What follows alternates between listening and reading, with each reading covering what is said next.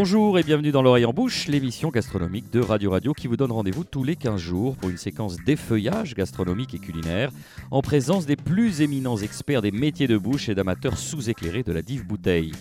Ces aventuriers du bon vivre sont trois, avec chacun des qualités remarquables et quelques menus défauts. Imaginez, vous êtes devant votre console de jeu et vous devez sélectionner un personnage pour mener à bien votre quête vers le vrai, le beau, l'utile et surtout le bon.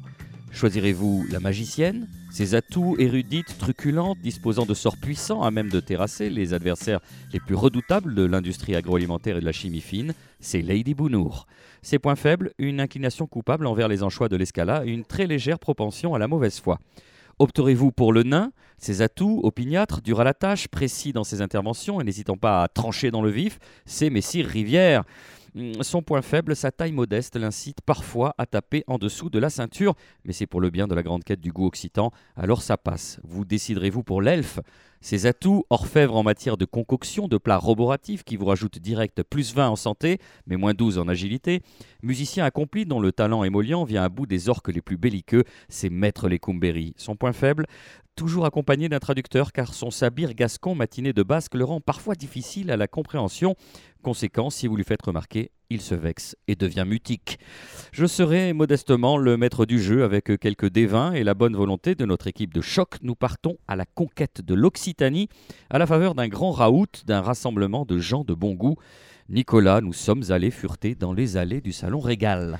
Oui, parce que passer à table, c'est voyager, manger, boire, c'est se promener, faire surgir des paysages, des visages, des traditions, des savoir-faire, c'est avoir devant soi en fait la plus agréable des cartes géographiques. L'énorme avantage pour celles et ceux qui vivent en Occitanie, c'est justement de pouvoir voyager à peu de frais, tout près de chez eux.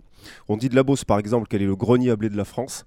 On pourrait dire de l'Occitanie qu'elle est le garde-manger véritablement de l'Hexagone. On y cultive à peu près tout, on y élève à peu près tout, de la Lozère aux Pyrénées, des coteaux de Gascogne aux premières plaines de Camargue, du Roussillon à l'Aubrac et j'en oublie, au gré des 13 départements d'Occitanie, qui on le rappelle est né de la fusion des anciennes régions Midi-Pyrénées et Languedoc-Roussillon, et à ce titre elle est d'ailleurs la plus grande région de, France en termes de nombre de départements. C'est littéralement un inventaire à la Prévert des plaisirs de la bonne chair. Richesse et diversité de la mer et de la montagne, mélange de climat et de flore symbolisé par exemple par le seuil des eaux de Norouz, qui est pas très loin d'ici, qui est dans l'Aude, où en quelques kilomètres on passe d'une géomorphologie, on va dire, euh, euh, gasconne et atlantique à des influences plus méridionales et méditerranéennes. Alors de toute cette variété-là naît le privilège de vivre ici pour celles et ceux qui aiment les plaisirs de la table, mais il ne faut pas oublier que euh, les frontières sont faites pour être franchies, pour être enjambées, que si l'Occitanie euh, sait faire le bonheur des gastronomes, on ne dira jamais assez combien il est important d'aller voir ailleurs ce qui s'y passe et d'aller jouer allègrement de la fourchette et du couteau sans jamais perdre de vue règles du partage et de la commensalité. Ah, ça me donne envie d'habiter en Occitanie, mais ça tombe bien, j'habite en Occitanie. Alors, justement, on a dit qu'on est, on s'est, vu d'ailleurs euh, il y a quelques jours. ce- C'est un salon qui bat son plein. Alors, euh, au moment où cette euh, émission sera diffusée, il, aura, bah, il sera dans les limbes, il sera déjà dans le passé. Néanmoins, on a vu des choses intéressantes. Le salon Régal, il il s'est pas toujours appelé comme ça, il me semble d'ailleurs. Non, auparavant, il s'appelait le CISCA, qui était en fait l'acronyme du Salon international de la qualité alimentaire, Mm. qui a été donc renommé Régal pour rencontres gustatives, agricoles et ludiques. Évidemment, vous l'avez dit, on, on bénéficie euh, bah, de situations exceptionnelles et de produits exceptionnels avec de nombreuses appellations. Euh, on va, histoire de se mettre dans le contexte, euh, entendre un premier Vous avez interviewé Carole Delga, qui est la présidente de la région Occitanie, Nicolas. Alors, que recherchent les habitants d'Occitanie en matière d'alimentation? On l'écoute. Les habitants d'Occitanie ont une habitude plus forte d'acheter dans des petits commerces que dans le reste de la France. Et donc, ils veulent avoir plus de produits d'Occitanie euh, dans euh, leur commerce. Il en résulte aussi qu'ils sont euh, très attachés à ce que l'agriculture soit une agriculture de la qualité. Et donc, euh, là, euh, nous allons encore renforcer euh, nos aides pour les agriculteurs qui vont être en transition pour utiliser euh, moins de pesticides, euh, pour pouvoir également euh, développer tous les signes officiels de qualité. Et puis la volonté que leurs enfants puissent disposer d'une alimentation saine, d'une alimentation équilibrée. Alors, nous l'avons commencé à le lancer dans les lycées à travers l'Occitanie dans mon assiette. Là déjà, un tiers des lycées sont avec 40% de produits bio et locaux dans les repas des cantines. Nous allons donc d'ici deux ans faire en sorte que les 224 lycées puissent vraiment proposer tous ces produits locaux et ces produits bio. Et ils souhaitent également qu'il y ait une plateforme régionale sur euh, l'approvisionnement de ces euh, cantines scolaires. Et euh, donc là, nous allons mettre en œuvre vraiment une mutualisation avec l'ensemble des producteurs des 13 départements, avec les initiatives qui existent déjà au niveau départemental pour assurer une constance de produits de, qualité, de produits d'Occitanie pour l'ensemble de la restauration collective. Mais ce sont les principales mesures qui seront présentées en assemblée plénière pour le pacte pour l'alimentation durable. Et oui, on rappelle qu'il y a eu une euh, grande consultation citoyenne qui a été mise en place par la région sur ce thème, alimentation, la grande cause régionale de l'année 2018. Et euh, on arrive au bout de cette consultation. Je crois qu'il y a pas mal de gens qui ont, répondu. Ça veut dire que ça, l'intérêt que, porte la population euh, de la région assez problématique La région revendique 100 euh, 000 à peu près participants répartis sur euh, une concertation qui avait lieu à la fois sur Internet, sur questionnaire et puis au fil de rencontres qui ont eu lieu euh, depuis le printemps dernier déjà. On va être sérieux deux minutes. C'est vrai qu'en ces temps où il y a une, semblerait une, une, appétence pour la démocratie participative, donc c'est bon signe, 100 000 réponses quand même. et alors, au terme de cette consultation, il va y avoir des priorités des priorités qui ont émergé. Ce qu'on peut dire pêle-mêle, euh, ce qui intéresse euh, les habitants en premier chef, c'est quoi ces dix priorités? Oh, il y en a beaucoup, mais en fait, c'est surtout ce qu'il faut souligner, euh, c'est que ce sont des, priorités de bon sens, en fait, si on y réfléchit bien. On enfonce un peu des, portes ouvertes. Si vous voulez, les agriculteurs et les exploitations agricoles durables, soutenir les, associations d'aide alimentaire à la vente de proximité, alternatives aux pesticides, on sensibilise les lycéens aux enjeux de l'alimentation, aux initiatives anti-gaspi. Vous avez l'air blasé, euh, Marina. C'est quand même bien qu'on se pose la question. Oui, oui, mais comme disait Nicolas, c'est enfoncer des portes ouvertes. Oui, ça fait longtemps que le problème est souligné, mais c'est bien que ça, ça commence à bouger. C'est bien. Bon, si vous voulez, c'est mieux que l'inverse, parce qu'évidemment, ne pas soutenir les agriculteurs, euh, manger des produits qui viennent de plus loin, ce, serait complètement, ce, serait complètement, ce serait complètement absurde. ce qui est arrivé en tête, c'est ce que vient de souligner euh, Madame Delga, c'est-à-dire l'augmentation de l'offre de produits locaux et bio dans les restaurants scolaires. Voilà, on sent qu'il y a une demande euh, sociale forte. Exactement. J'ai volontairement pas employé le terme sociétal. J'espère que vous. non, ce qui est plus de le faire. Un, point qui est un point qui est intéressant, qui à mon avis sera au cœur d'enjeux politiques plus compliqués peut-être, euh, c'est le fait d'organiser quand même une centrale régionale alimentaire avec des produits locaux et notamment de travailler, d'essayer de voir comment on peut travailler avec les circuits de grande distribution. Je pense que là, il faudra effectivement euh, concentrer ses efforts là-dessus parce qu'après décréter ou décider qu'on va dans les lycées euh, introduire des produits de filière plus courte, ça, c'est moins compliqué à faire. Oui, donc il va y avoir de la concertation, il va y avoir des résistances, euh, comme d'habitude. Donc, euh, bon. Euh, on rappelle quand même l'importance qu'a l'agriculture dans la région Occitanie. C'est le premier employeur régional avec 164 000 emplois, 82 500 exploitations. Moi, je ne savais pas, hein, très honnêtement. 2000 entreprises agroalimentaires, dont 400 coopératives. Donc, l'Occitanie, c'est la deuxième région française en nombre d'exploitations, la première en, bio. Et la première européenne avec ce qu'ils appellent les signes officiels de qualité de l'origine donc 250 signes officiels. On va en, parler, on, les évoque souvent euh, sous ces acronymes qu'on rencontre quasiment au quotidien. On ne sait pas forcément ce qui se ce qui s'y loge. AOC, AOP, IGP, Label Rouge, qui a envie de, se lancer euh, Marina, l'AOC peut-être le plus. Oui, alors l'AOC, on ne le dit plus hein, parce que c'est fini, ça y est, c'est euh, AOP maintenant. C'est AOP, donc AOC, c'était anciennement appellation d'origine contrôlée. Et avec les nouvelles normes européennes, c'est AOP, appellation d'origine protégée. Alors c'est vrai qu'on en entend beaucoup plus parler pardon, sur le vin c'est parce que c'est un produit euh, voilà, qui est vraiment euh, défini par ça. Euh, c'est peut-être plus facile aussi de déterminer une zone, de déterminer oui, voilà, ouais, c'est sûr que c'est beaucoup plus facile. Ça parle beaucoup plus aux, consommateurs. Mettons, je pense qu'il n'y en a pas beaucoup qui savent que le haricot tarbé a une AOP. Mettons, voyez, c'est voilà. Alors qu'il en a une, ça fait partie des rares produits alimentaires hors fromage et hors vin à l'avoir. Il y a les noix aussi qui ont une AOP. Il y a le safran du Quercy, le, port noir de Bigorre, les olives Luc du Languedoc, j'en cite quelques-uns, le veau du Ségala, les anchois de Collioure, il y en a plein. C'est beaucoup plus répandu quand même pour le, pour le consommateur lambda sur le vin. Alors, euh, l'AOP ou l'IGP, euh, voire même le vin de table, hein, c'est aussi une appellation. Euh, IGP, c'est une indication. IGP, c'est indication géographique protégée. Donc en fait, il faut le voir un petit peu comme un système d'entonnoir. Le plus générique, du moins pour le vin, ça va être ce qu'on appelle vin de France. Donc vraiment, on peut faire du vin de France partout en France. C'est d'où le, nom. Donc ça, c'est la, base, la plus, grande, la plus grande ouverture de l'entonnoir. Après, on diminue un peu, on va sur l'IGP, indication géographique protégée. Donc là, on va vraiment commencer à délimiter géographiquement une zone de production, mais on ne va pas avoir encore une obligation de cépage, ou, ou du moins plus ou moins. L'obligation de cépage va être plus grande que là, on va aller vraiment sur le, le, petit bout de l'entonnoir, sur l'AOP, où là, on a vraiment une indication géographique vraiment à respecter un cépage qui va vraiment être euh, euh, dans le cahier des charges de l'AOP euh, qu'on doit utiliser et pas un autre, et aussi un modus operandi. Donc, est-ce qu'on doit faire de l'élevage, est-ce qu'on ne doit pas en faire? Voilà, ce genre de choses. C'est vrai qu'il y a des contraintes particulières. Alors, c'est intéressant. Il y a des grosses contraintes. Vous en parliez pour le vin. D'ailleurs, certains vignerons s'en affranchissent et préfèrent rester en vin. Oui.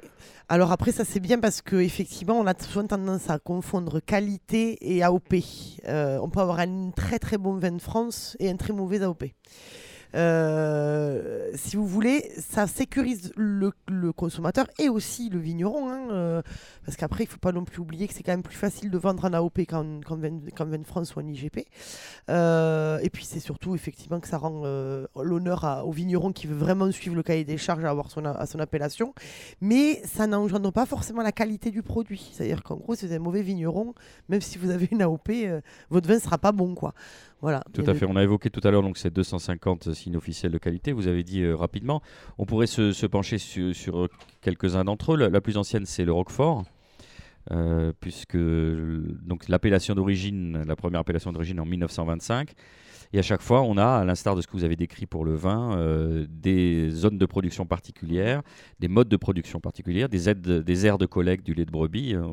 Euh, donc à chaque fois, on sait un cahier des charges qui est, très précis. On a aussi le canard à foie gras du sud-ouest. Je ne savais pas que c'était une indication géographique protégée.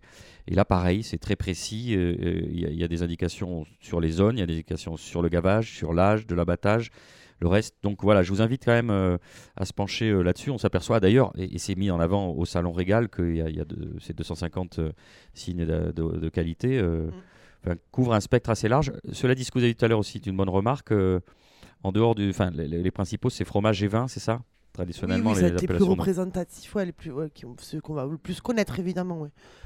Et on a l'Armagnac aussi.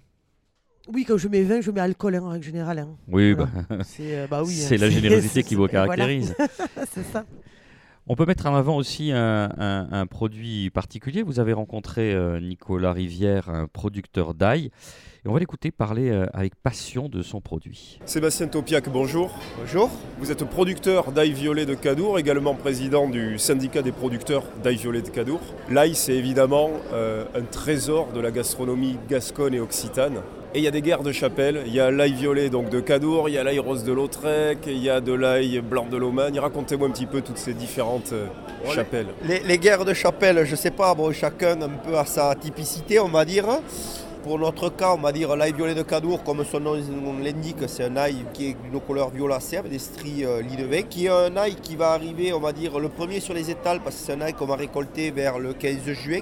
Au niveau du goût, on va dire, on est plutôt sur un ail plutôt fort, piquant, relevé en bouche en cru et plutôt cuit, un ail plutôt euh, sucré. On va retrouver, on va retrouver un petit goût sucré. Voilà. Ensuite, euh, pour différencier un peu des autres c'est un ail qui est en AOP, c'est le seul ail français qui est en AOP euh, qu'on connaît aujourd'hui et même mondial, on va dire. On a un ail qui n'est pas traité antigerminatif, qui n'est pas qui est sans conservateur. Donc euh, voilà, on est plus sur un produit saisonnier, on va dire. Euh, donc quand on le récolte, il n'est pas sec, donc il faut attendre à peu près 15 jours, 3 semaines. Donc on va trouver un ail qu'on va pouvoir commercialiser à partir du 15 juillet. Donc après il y a l'inertie un peu de la production qui fait que voilà, à partir d'août, réellement on va le trouver sur les étals puisqu'il y, a, y a toute l'inertie logistique. C'est août, septembre, octobre où est-ce qu'on va retrouver euh, là il est quand même assez juteux, assez fort et plus on va aller dans la saison son goût fort va un peu s'atténuer, euh, malgré que maintenant avec les nouveaux systèmes de conservation, la mise au froid et tout ça, on arrive à conserver un ail de, très belle qualité, et on peut le voir aujourd'hui encore sur les étals. Mais c'est vrai que l'ail cru par exemple, frotté sur le pain, chez nous on appelle ça le pain chinché, qui est un, un pain grillé tout simplement, où est-ce qu'on frotte de l'ail, on va dire on va le retrouver jusqu'à novembre, et après plutôt à novembre-décembre on va basculer plutôt sur la soupe à l'ail, quoi, qui est plus un produit on va dire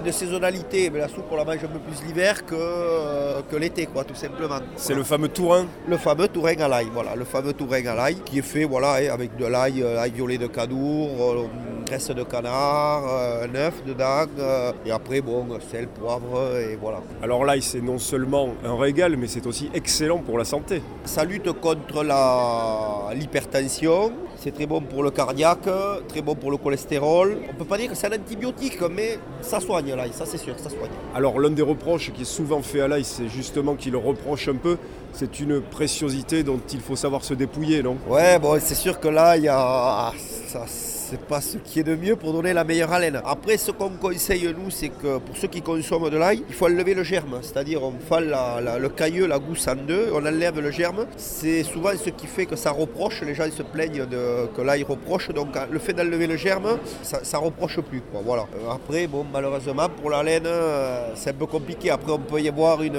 une je dirais, euh, un avantage. C'est que ça, ça évite les divorces entre couples. Comme ça, on va pas voir ailleurs, je dirais. Après, d'un point de vue pratique, comme vous dites, pour le consommer, la tresse est faite de telle sorte que souvent en haut on a les grosses têtes et en bas on a les petites têtes d'ail. Parce que les grosses têtes d'ail, elles ont des grosses gousses, des gros cailleux. Ce qui fait qu'entre chaque gousse chaque cailleux, il y a de l'espace. Donc l'air humide rentre plus facilement dans la tête et du coup on déclenche sa germination.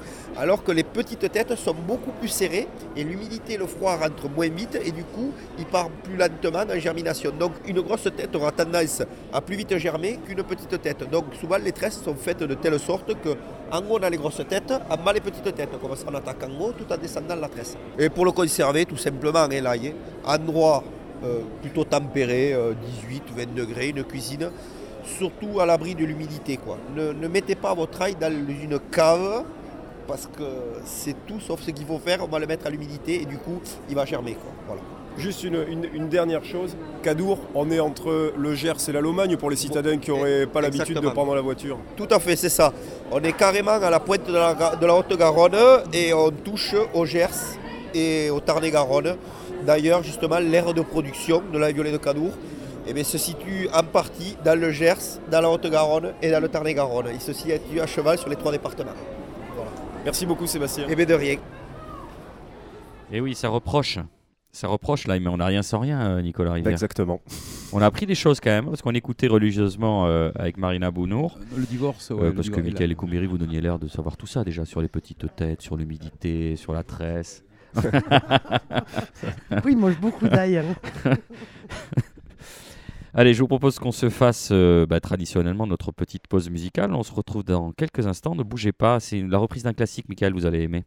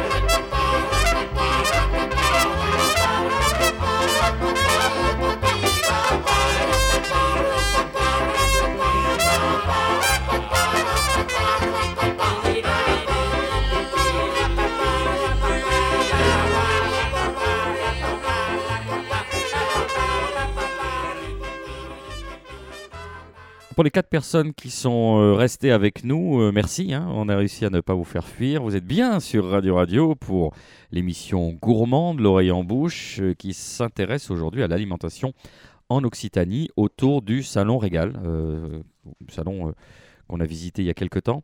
Alors, euh, ça vient pas, ça date pas d'hier, euh, cet intérêt pour la région, euh, d'abord de Midi-Pyrénées, bah, pour les signes de qualité et, et- pour la mise en avant du patrimoine et la qualité alimentaire. Nicolas Rivière, quelques, quelques souvenirs Absolument. Vous savez qu'en fait, l'IRCALIM, qui est l'Institut régional de la qualité alimentaire en Midi-Pyrénées, avait été créé en 1992.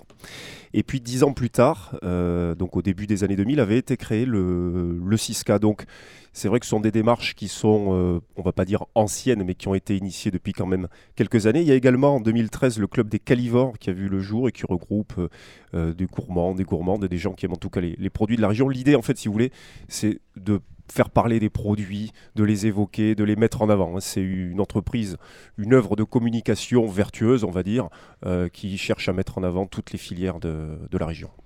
L'Occitanie est une grande région, vous l'avez dit tout à l'heure, c'est la, jonction de belles régions. On va faire un tour euh, avec euh, Anne-Marie Riboulet du côté de la Camargue et de ses taureaux.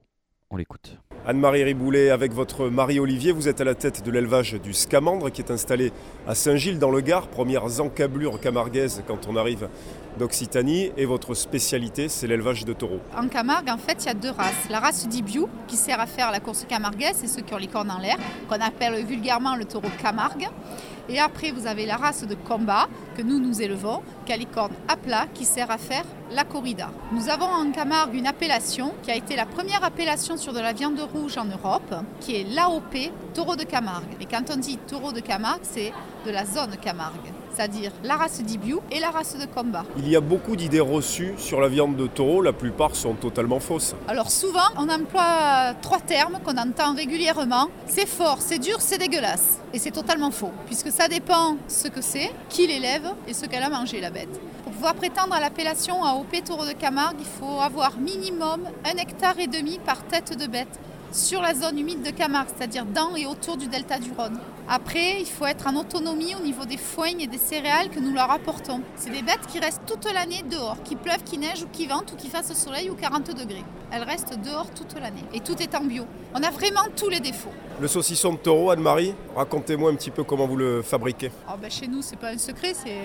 c'est une institution. Donc euh, on n'y met que les pièces nobles, les filets, les faux filets, les basses côtes, les pièces à bif, les entrecôtes, les faux filets. Enfin que les mauvais morceaux, bien évidemment, hein, comme fait tout le monde. hein. Puis après, euh, ben, on est les derniers à encore sécher en séchoir naturel, à utiliser le sel de Camargue et non pas le sel nitrité. Et on met du boyau naturel, comme on doit faire un saucisson. Tant qu'on y est, la recette de la gardienne, Ben, c'est très simple. hein. Déjà, il ne faut pas la faire euh, mariner, il ne faut pas la faire revenir. Quand vous avez compris ça, vous avez tout compris. ça se fait avec quel morceau? Ah, ben c'est le gîte, le paleron, la joue.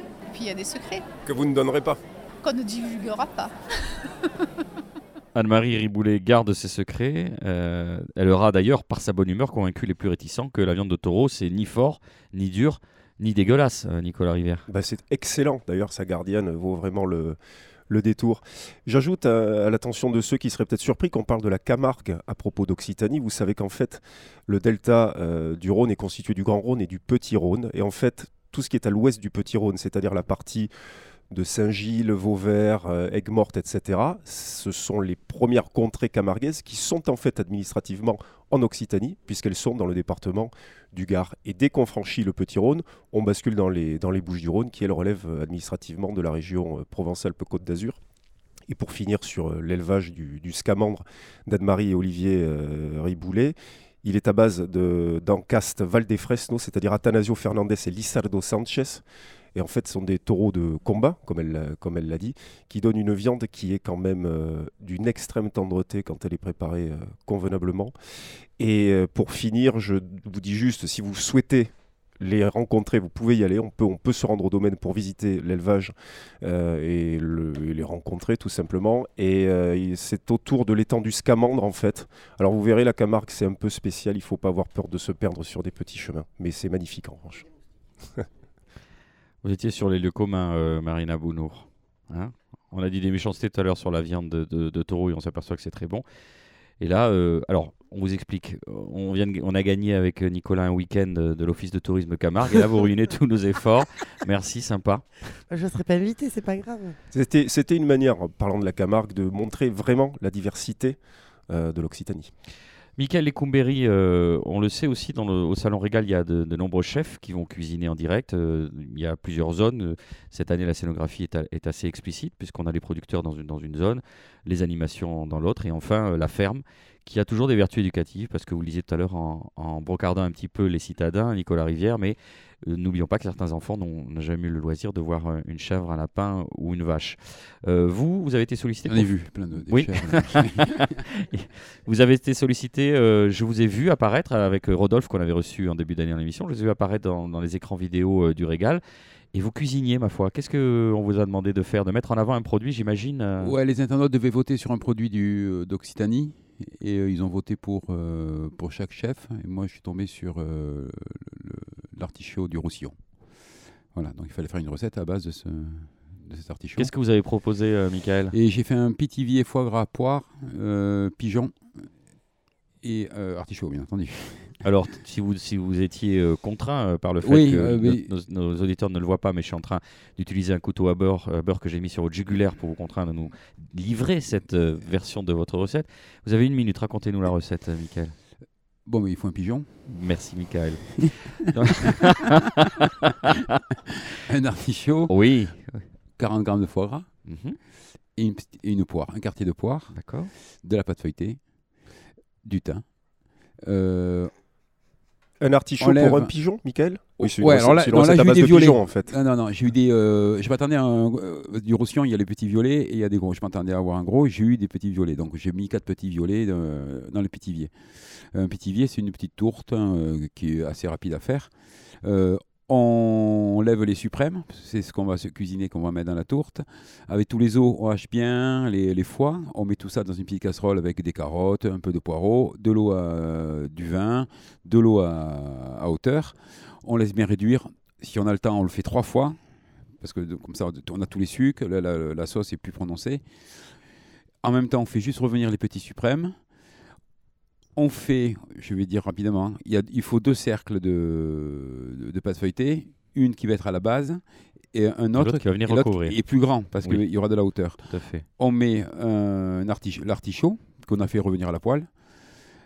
Dessus, on met du foie gras, on met le pigeon, on met un morceau de poire et on recouvre avec. On fait un petit chapeau melon. Euh, avec l'œuf autour, on, On sert bien. On badigeonne de jaune. On met au four 15 minutes, 20 minutes. On sort, on coupe en deux, on met le jus au milieu et voilà, c'est fait. Et on est juste bien. Voilà. Comment on fait pour éviter que ce soit ou trop sec ou trop humide euh, Parce que vous décrivez euh, un pitivier. euh. On boit. Ok. Plus non, ou moins, mais si c'est trop ça sera sec, ni on boit sec ni humide, c'est parfait, il y a tout. Enfin, le, le, le foie gras va amener le gras, le sucre est amené par la poire. ça se voit que vous êtes la- euh, un bon cuisinier parce que moi, quand je fais. Bon, bref, j'ai pas envie de parler de moi, mais d'accord. Et d'où La vous cheminée en haut. Oui, le la petit, petite cheminée, petit oui. trou avec un, petit cône. euh, Ça, c'est ouais. fondamental. Ouais. Euh, L'idée de rajouter la poire, c'était pour. L'équilibre entre, en- entre tout, c'est pas obligé, mais moi j'aime bien. Le- avec le foie gras, j'aime bien amener un petit truc sucré. euh, voilà. Côté sucré salé avec le pigeon, ça marche Ouais, bien ouais, aussi, mais hein. tout, voilà. Il y a le gras, il y a tout. On, a- on est on a l'équilibre qui est pas mal. ouais. On est juste bien, merci Mickaël. Votre dernière rencontre, Nicolas, vous a emmené en Bigorre pour découvrir la poule noire. On écoute l'éleveuse Sophie deux fils ou deux filles, comment on dit? Ça dépend euh, d'où on est. On peut dire deux fils si on Moi, est je dis Bigorre. deux fils, c'est plus simple. Sophie, bonjour. Bonjour. Avec votre mari, Laurent, vous êtes euh, éleveur de poules noires Voilà. à Starac Bigorre. Et vous êtes également à la tête d'une association qui regroupe les éleveurs. Voilà, c'est-à-dire que la poule noire d'Astarac Bigorre, elle est constituée en association, un collectif d'éleveurs. On est 17 éleveurs et euh, on travaille depuis le début des années 2000 à la relance de la volaille. Donc la volaille, est de race gasconne, mais notre appellation, c'est noire d'Astarac Bigorre. C'est une race autochtone du territoire, qui a- historiquement, qui a toujours été présente sur notre territoire.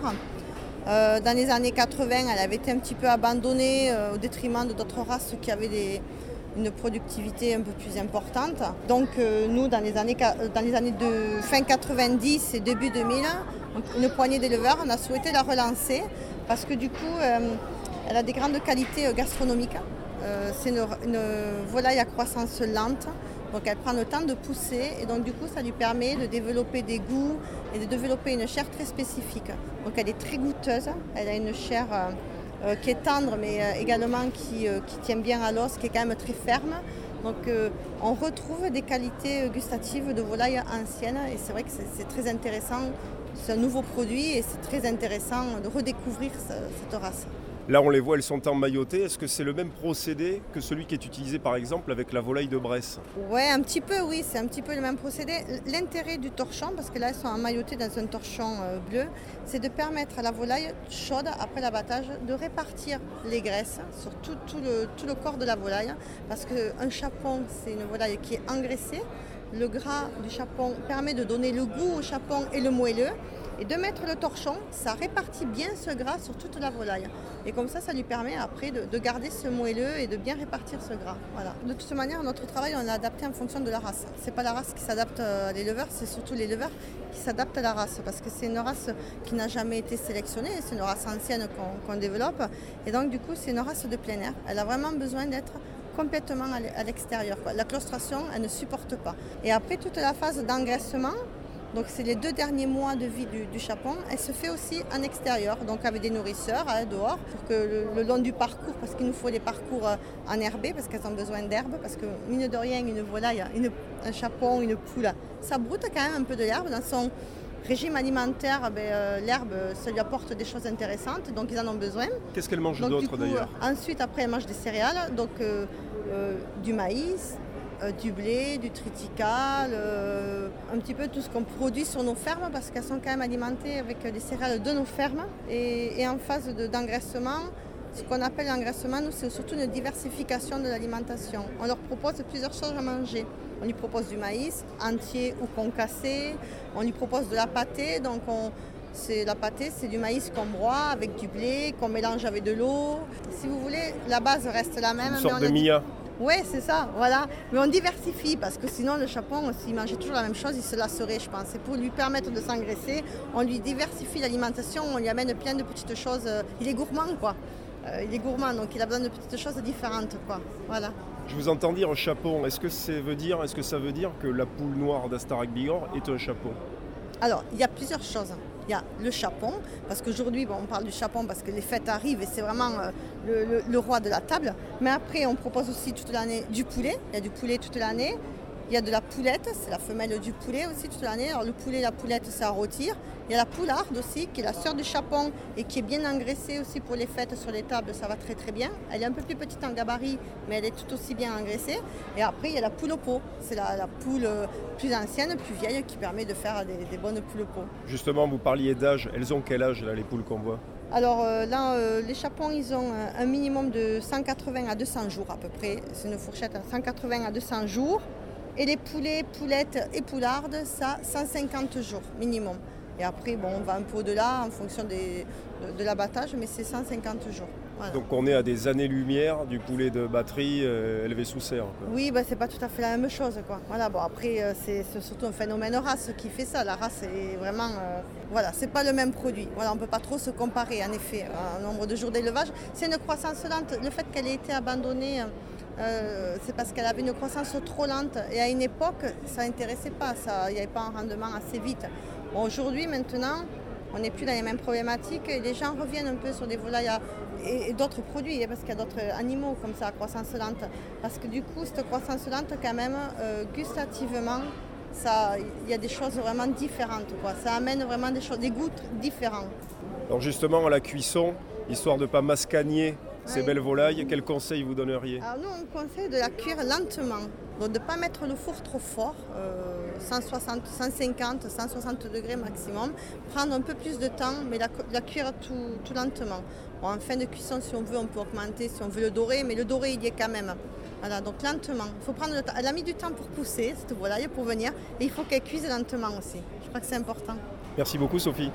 Merci à vous aussi. Et merci aussi pour cette ode à la lenteur. Marina Bounour, dans le cadre de vos carnets de vigne, qu'est-ce qu'on boit avec ces, plats de fête, ces beaux chapons et autres poulardes, puisque vous vous intéressez aujourd'hui aux accords mets et vins euh, pour cette période qui, mm. de Noël? Oui, Bah oui, c'est oui, c'est bien. On sait jamais trop quoi boire, hein, parce qu'on va boire beaucoup en général dans ces soirées-là, euh, faut du moins beaucoup différents, fait, Voilà. de différents Buvons moins, mais buvons mieux. Mieux. Avec Marina ou, Bouno. ou plus, mais mieux. Mais ça dépend, euh, ça dépend des goûts. Euh, en règle générale, on conseille euh, sur les, les volailles des rouges plutôt légers, très fins, avec très peu de tanins. Donc, on retombe toujours sur le classique Bourgogne. Euh, voilà, donc ça fonctionne très bien. C'est des pinots noirs, c'est fin, c'est élégant, euh, euh, avec des belles acidités, des belles fraîcheurs. Parce qu'on est quand même sur des volailles, là, pour le chapon ou la poularde, qui vont avoir pas mal de goût. On est quand même sur de la viande blanche, mais qui sont un peu plus goûteuses. Donc voilà, on peut se permettre d'avoir euh, des rouges euh, assez épicés avec beaucoup d'acidité. Euh, on peut aussi boire du blanc pour les aficionados de blanc, parce que voilà, des jolis chardonnays, toujours pareil en Bourgogne, ça peut être très joli. Ou alors on peut descendre sur la vallée du Rhône avec des roussanes ou des marsannes sur les Saint-Joseph, mettons par exemple. On peut aussi prendre des Saint-Joseph rouges parce qu'on a à peu près le même terroir le même climat que la Bourgogne, mais sur des syrahs, donc un côté beaucoup plus poivré. Et si on revient euh, dans l'Occitanie, dans le sud, euh, bah, vous le savez, moi je suis amoureuse des terrasses du Larzac, donc envie de vous dire que ça, ça fonctionne plutôt très bien. Voilà. Euh, sur les volailles, autant qu'en rouge qu'en blanc, parce qu'on va aussi retrouver des roussanes sur les terrasses du Larzac, ou du moins sur le, Grand Languedocien. Donc, euh, si on veut être un peu plus, voilà, euh, un peu plus régional, c'est ce que je conseille.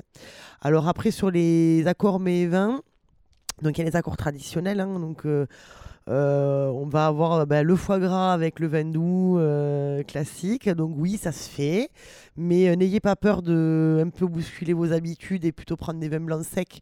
Alors, mettons, si vous aimez le pacherin ou le jurançon, au lieu de prendre la version sucrée, vous pouvez prendre la version euh, sec, qui vont avoir la même gamme aromatique que le sucré, mais sans le sucre. Donc du coup, on garde le plaisir comme ça, très aromatique et très fruité, mais on évite de s'empeser le palais euh, en démarrant le repas avec du sucre et du gras.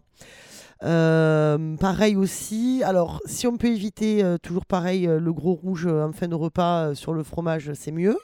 Donc on oublie le gros cahors de papy avec le gros calandos qui pue. Ça, on- si on peut l'éviter, c'est super. Quitte à revenir, donc soit rester sur les rouges légers, genre Bourgogne ou Vallée de la Loire, ça c'est parfait, autant sur les chèvres que sur les camemberts. Et surtout, la, plus grosse erreur, mais alors il n'y a pas qu'à Noël qu'on le fait, aussi pour les anniversaires, le champagne en fin de repas, ça il faut arrêter. hein. Euh, champagne et dessert, ça fonctionne pas. Sauf, toujours pareil, si vous utilisez un champagne, enfin si vous achetez un champagne qui va ce qu'on appelait d'être demi-sec, où on va avoir du sucre. Parce qu'en fait, en règle générale, un champagne de qualité, euh, il est ce qu'on appelle non dosé, donc on n'a pas rajouté de sucre. Donc ça va être très sec, avec une belle acidité, une belle fraîcheur. Et ça, le, le combo, le pire, je pense que c'est avec le chocolat. Donc la bûche au chocolat avec le champagne, euh, c'est un peu voilà comme le gros rouge qui tâche avec le camembert, on évite. Votre Donc, euh, gros coup de cœur euh, pour Noël, indépendamment des, des plats qu'on va déguster, vraiment un vin qui vous a tapé dans l'œil, à, à part les terrasses du Larzac. Mais je vois que Michael Lecombéry est prêt lui aussi. Mais C'est un sac Hermès. c'est le Kelly d'Hermès, mais ça se voit pas. non, je voulais un bu- Birkin, mais il y a des problèmes de cro- d'approvisionnement en crocodile. Euh, mais moi, c'est- je suis très champagne en fait, et c'est la maison Bedel dont je vais parler en Champagne, qui ont la particularité, c'est que donc ils sont sur le nord de l'appellation, ils sont en dehors de tout ce qui est grand cru et premier cru, mais euh, c'est absolument magnifique et ils mettent en avant un cépage qui s'appelle le Pinot Meunier, qui est pas vraiment euh, le cépage le plus apprécié. Le des- troisième larron. Ouais, c'est le troisième larron Le- qui est interdit dans la production le des grands crus des premiers crus. Absolument. Et ça donne des champagnes absolument magnifiques qui vont être un petit peu moins. euh, comment dire Ni même pas. Si, ça peut être aussi élégant. c'est juste que c'est moins facile d'accès. Voilà. Et ça donne des champagnes avec beaucoup de caractère. Merci Marina, on va se faire une deuxième pause musicale. Restez avec nous, on revient dans quelques mesures. Ce sera moins pénible que la première pause, vous inquiétez pas.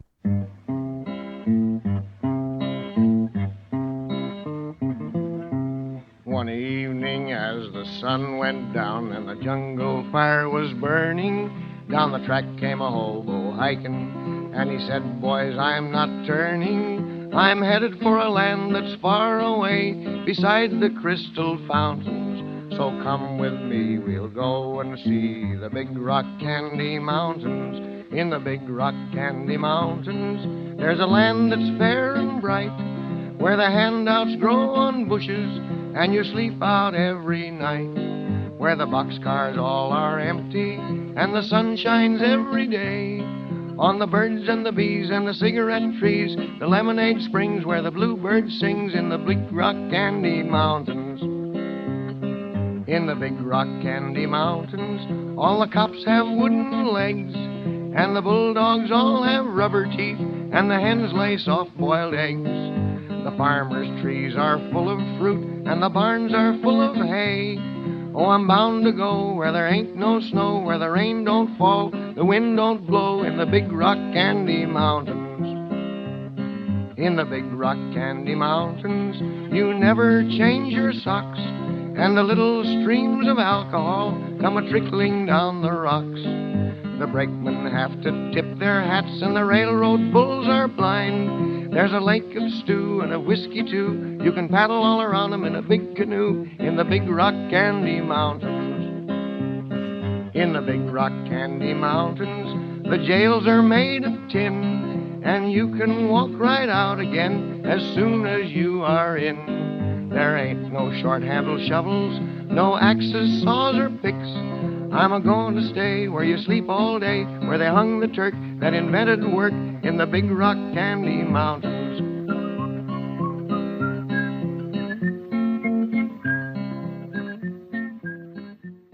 De retour dans l'Orient Bouche, l'émission des gourmandes de Radio Radio pour euh, cette fameuse dernière partie de notre émission. Le quartier libre, où tout le monde se lâche complet, c'est comme ça que disent les jeunes et les moins jeunes.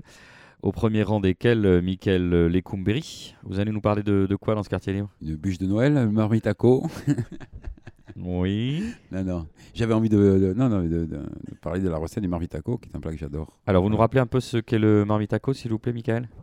J'ai dû le dire dans plein d'émissions, hein, je pense, mais j'ai jamais dit la recette. Donc, euh, c'est une dope de thon. Voilà, tout simplement. Donc, non, pour cette dope de thon, il nous faut Il faut faire un fumé de, de poisson, poisson atlantique, sud donc euh, merlu, une tête, des arêtes, de l'eau, euh, à peu près 3 litres d'eau, carottes, poireaux.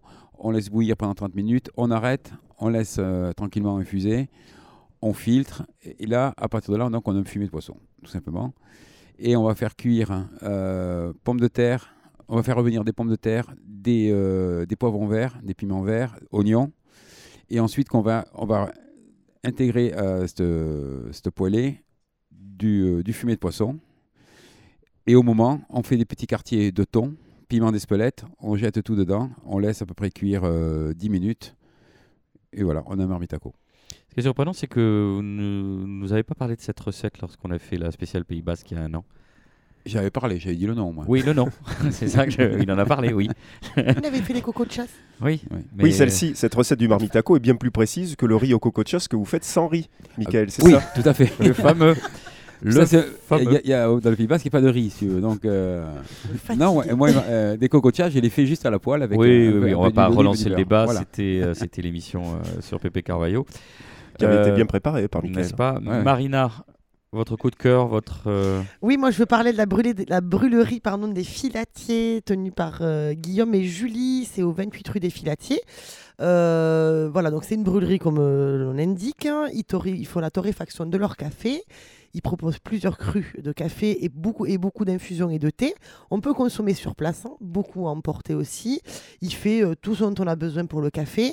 Donc pour ceux qui n'ont pas d'idée pour Noël, voilà, on peut faire de belles sélections de café ou de thé à offrir.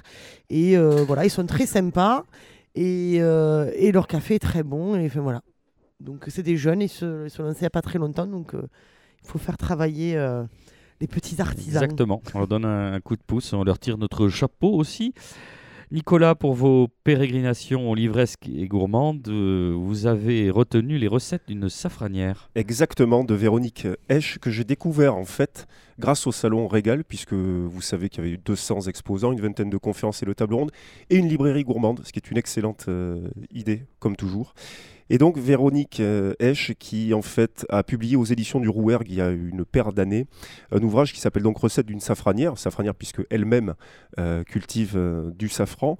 Et dans sa petite introduction, elle nous rappelle qu'évidemment le safran est l'épice la plus chère du monde et qu'on l'imagine souvent poussé sur des contrées exotiques, des climats euh, tropicaux. Et en fait, euh, pas du tout. Le safran aime bien les nuits froides, les, les journées douces. Les fleurs aiment bien les climats contrastés, ne dédaignent pas euh, l'altitude. C'est un produit rare et, précieux qui est évidemment totalement incompatible avec la mécanisation et la culture intensive. Ce qui est intéressant aussi, c'est d'apprendre qu'il faut le pistil de 200 fleurs pour faire 1 gramme, et que dans 1 gramme de safran, il y a 5 à 600 brins de safran. C'est un usage extrêmement parcimonieux. Euh, Véronique Esch nous conseille par exemple par personne et par plat de ne pas en utiliser plus de 6 à 8 brins. C'est si vous en utilisez plus, c'est gâché, en quelque sorte. Euh, et vous retrouverez dans cet ouvrage aussi divers conseils, parfois très surprenants, comme celui-ci. C'est prendre 40 brins de, de, safran, les mettre dans un bol d'eau, les faire macérer 24-48 heures, et vous pouvez congeler ensuite cette infusion et vous, vous pouvez ensuite la réutiliser dans des soupes euh, pour parfumer des, des, des, des poissons, euh, pour euh, parfumer un peu des, volailles. Dans les bacs à glaçons, c'est bien de faire Exactement, ça. Exactement, voilà. Super, du coup ça fait une dose tout à, fait. pour chaque bouillon qu'on veut utiliser. Exactement. Et puis vous retrouverez une quarantaine de recettes évidemment détaillées par Véronique euh, Esch, qui vont de la cassolette euh, de fruits de mer à l'agneau de lait sauté, en passant par la poêlée de Saint-Jacques, ou voire même des conseils de dessert euh, et même de boissons. Voilà, ça, s'appelle Recette d'une safranière aux éditions du Rouergue, qui est une maison d'édition qui avait également édité le très beau livre, c'est dans la même collection, le très beau livre Recette de ma vigne de Catherine Bernard et Anne-Sophie Théron. Catherine Bernard qui est vigneronne du côté de Montpellier. Alors, euh, c'est pas une nouveauté, c'est plutôt un retour euh, vers le passé, un hommage patrimonial à un ouvrage d'Éric Nehoff qui s'appelle Qui s'appelle Champagne, point d'exclamation, tout simplement, qui avait été édité à la fin des années 90 euh, dans une collection qu'avait inventé Albin Michel, euh, qu'avait créé Albin Michel, qui s'appelle le dandy euh, moderne. Et donc, c'est évidemment une ode au champagne par Eric Neuf. Eric Neuf qui faisait partie de ces écrivains euh, qu'on avait appelés au début des années 80 les néo-hussards, en compagnie de Patrick Besson, d'Olivier Frébourg ou encore de, de Denis Tillinac. Évidemment, auteur d'ouvrages comme Précaution d'usage, Des gens impossibles, le très beau Léange de Laetitia, dont une partie se passe à Toulouse. Et j'aimerais bien vous citer un passage de Champagne d'Eric Neuf. Nicolas Rivière. Le champagne ressemble au bonheur, c'est son cousin germain, son complément indispensable. Il n'y en a jamais assez, il ne faut surtout pas essayer de le définir. La première chose qui disparaît avec le champagne, c'est le temps. On ne regarde plus sa montre, du coup on dit des sottises, on se croit éperdument intelligent, la vie reprend ses droits, tout s'agite, devient passionnant. Le champagne met la vie au pluriel, c'est une boisson qui déteste le présent. La magie n'est pas absente du processus. Aujourd'hui s'efface, c'est déjà demain, c'est encore hier. Vous avez entre les doigts des centilitres d'espoir ou de nostalgie au choix. Vous allez nous frustrer, Nicolas, parce que cet ouvrage, vous nous avez donné envie de l'acheter. Est-ce qu'il est encore disponible dans le commerce? Alors, dans le commerce, j'ai peur que ce soit un petit peu difficile, mais vous pouvez demander conseil à de très bons libraires, et évidemment, tout le monde autour de cette table en connaît. Voilà. Alors, pour moi, le quartier libre, euh, ça devient presque une tradition, même si je ne l'avais fait que l'année dernière, c'est de vous faire des petits cadeaux aux uns et aux autres, avec des livres d'occasion. Euh, parce qu'on le rappelle, hein, c'est un livre reste un livre. Justement, euh, c'est le loisir de, pouvoir euh, essayer de trouver celui d'Eric Nehoff et je le prendrai comme un challenge pour la prochaine fois. Alors pour Michael Lecumberi, je vous ai choisi. Alors n'y voyez pas, il n'y a pas forcément de lien avec la gastronomie ou, ou les bonheurs culinaires. Le Petit Malheureux de Guillaume Clémentine. C'est un livre, si, sans se concerter avec Nicolas et avant que je connaisse Nicolas Rivière, que nous portions euh, au nu. Merci beaucoup. Expliquez-nous d'ailleurs, Nicolas, ce qui est intéressant dans, ce livre. Ah ben, le titre ne reflète pas du tout euh, ce que l'on peut y lire. Le petit malheureux, c'est les aventures à la fin du XXe siècle d'une espèce de, d'irréductible qui préfère regarder la Dolce Vita euh, l'après-midi au cinéma plutôt que d'être obligé de, de négocier avec les, les temps où nous sommes. Je pense que ça vous correspondra bien, mais bon, il y a une pile de 17 ouvrages, euh, dans la moitié de Pierre Perret. Ici, d'entrée les Olivenstein. Donc, oui. Et la deuxième citation, c'est Il n'y a pas de bouteille de vodka trop petite. Non, il n'y a pas de femme trop laide, il n'y a que des bouteilles de vodka trop petites. Je l'ai gâché. Et pour la... Vous avez que des écrivains euh, pas du tout misogynes, hein. c'est cool. Allez, encore un raisonnement. entre la semaine dernière. Merci. C'est bien, non, non Merci beaucoup. Pour la, petite histoire, pour la petite histoire, Guillaume Clémentine, c'est sans doute un pseudonyme, on ne sait pas exactement qui c'est. C'est le seul roman euh, qu'il a écrit, jusqu'à preuve du contraire, à moins qu'il ait écrit sous d'autres, pseudonymes. Comme euh, chacun sait que la place des femmes est à la cuisine, pour Marina, j'ai décidé de vous offrir un ouvrage chez Taschen qui s'appelle Kitchen Kitsch Vintage Food Graphics. Euh, et en fait, c'était l'occasion, euh, vous savez, euh, il y, a- il y a pas mal d'ouvrages qui reprennent les photos qu'on estime être un peu kitsch de l'époque, qui, qui nous font voyager parce que c'est la pellicule Ektachrome qui, dans euh, bah, les inventions et les limites de la chimie moderne allemande, euh, parfois faisait déjà à l'époque passer un peu les couleurs. Mais c'est surtout un voyage euh, presque. Enfin, à partir du moment où on se, on se laisserait porter par la nostalgie, puis d'un seul coup, il y, a il y a quelque chose d'assez drôle qui nous fait euh, voilà, éclater de rire ou remettre en question un petit peu ce qui se faisait à l'époque. ouais. On n'est pas si mal aujourd'hui quand on voit les gelées, quand on voit euh, ce genre de choses. Alors, il se trouve que c'est pas uniquement des, euh, des recettes françaises, il y en a de- de- des publicités du monde entier. C'est voilà, c'est un joli ouvrage, comme souvent chez ta chaîne, très graphique. Merci Boris.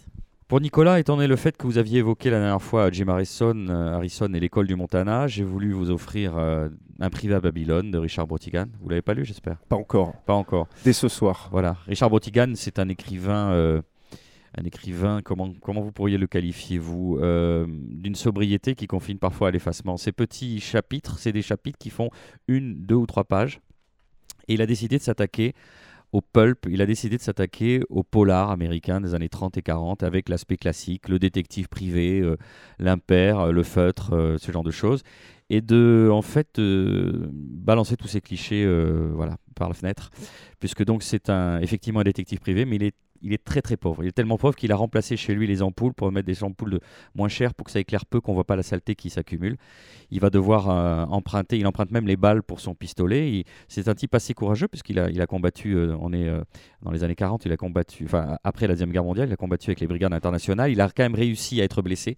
C'est probablement un de ses compagnons qui lui a tiré une balle dans la fesse. Il a juste un petit souci, ce détective, qu'on va venir chercher pour une histoire assez rocambolesque et incroyable. C'est que quand il était plus jeune, il a reçu une balle de baseball dans la tête. Et depuis, eh bien, il a des absences. Et quand il a des absences, il rêve qu'il est à Babylone. Et que c'est le roi de Babylone et qu'il y a une princesse très belle qui est amoureuse de lui. Le problème de ces absences, c'est que pendant ce temps, la vie continue. Et donc, quand il atterrit, ben, c'est un peu compliqué. Une femme euh, très belle, accompagnée d'un molosse, va lui demander d'enquêter euh, sur un meurtre bizarre. Il va se retrouver à la morgue.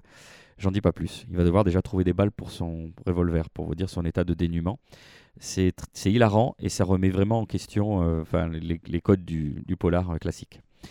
Et dernier cadeau que je me suis fait à moi-même et que je pourrais offrir à- au président de la radio, euh, je ne sais pas, vous l'avez vu d'ailleurs, euh, Luc Magrina récemment? Pas récemment. non. C'est un ouvrage qui s'appelle Toulouse de Pierre Coulot et Henri Rosès, qui était un ouvrage qui avait été euh, commandé par la Banque Courtois à l'époque et qui est, à ma foi, un ouvrage très intéressant parce qu'il met en perspective, il date de 1972, excellente année au demeurant, et il va décrire une esquisse pour le portrait d'une ville avec des très belles illustrations et des textes euh, encore plus intéressants que les illustrations.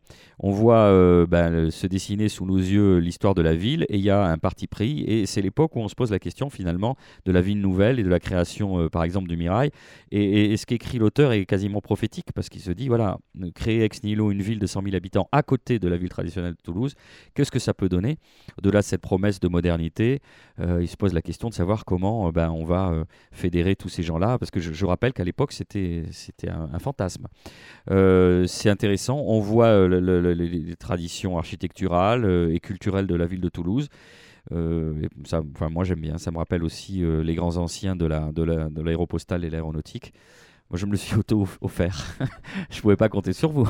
C'est un joli cadeau. Je- Non, vous me remerciez pas, euh, monsieur Magrina. Allez, je, je le prête à monsieur Magrina. Et c'est une nouvelle façon de voir Toulouse. On a fait le tour, vous voulez rajouter un petit mot peut-être euh Oui, Merci. Axel n'a rien, mais non, c'est faux. Il a eu un magnifique ordinateur pour Noël. Alors oui, alors la personne qui parle est Luc Magrina, qui est le président de la radio sur laquelle nous sommes. Euh, si vous entendez un peu de bruit, c'est parce qu'on est obligé de mettre la main sur le cœur quand Luc Magrina parle. C'est juste le bruissement de nos vêtements. Euh, Axel Roy est notre euh, ingénieur du son. Il n'aura rien effectivement, mais comme l'a dit euh, Luc, il a eu un ordinateur, c'est déjà bien. Euh, Nicolas, vous vouliez ajouter euh, Oui, j'ai déjà, des idées de cadeaux pour le Noël prochain euh, pour Marina. Je pense que je vais lui offrir les œuvres complètes d'Alain Pocard, qui n'est absolument pas misogyne et qui est l'auteur notamment d'un très beau Tartuffe au bordel, qui à mon avis vous plaira et vous ravira des soirées entières. Merci mes amis. This is the end. My Only Friend Diane. C'était une très belle contribution, Michael Ecumberi. Merci à Marina Bounour et Nicolas Rivière, ainsi euh, qu'à Axel Roy et qu'à Luc Magrina. Vous nous retrouverez sur le 106.8 de Radio Radio et Radio Radio Plus. Vous nous retrouvez aussi sur Radio Radio Toulouse.net, en balado-diffusion sur iTunes, sur SoundCloud, sur Mixcloud, sur Spotify. Vous tapotez l'oreille en bouche. Bref, vous n'avez aucune excuse pour ne pas nous écouter. Et comme l'écrivait Tolkien, si un plus grand nombre d'entre nous préférait la nourriture, la gaieté et les chansons aux entassements d'or, le monde serait plus rempli de joie. Rendez-vous l'année prochaine, chères auditrices et auditeurs, et d'ici là, passez d'excellentes fêtes.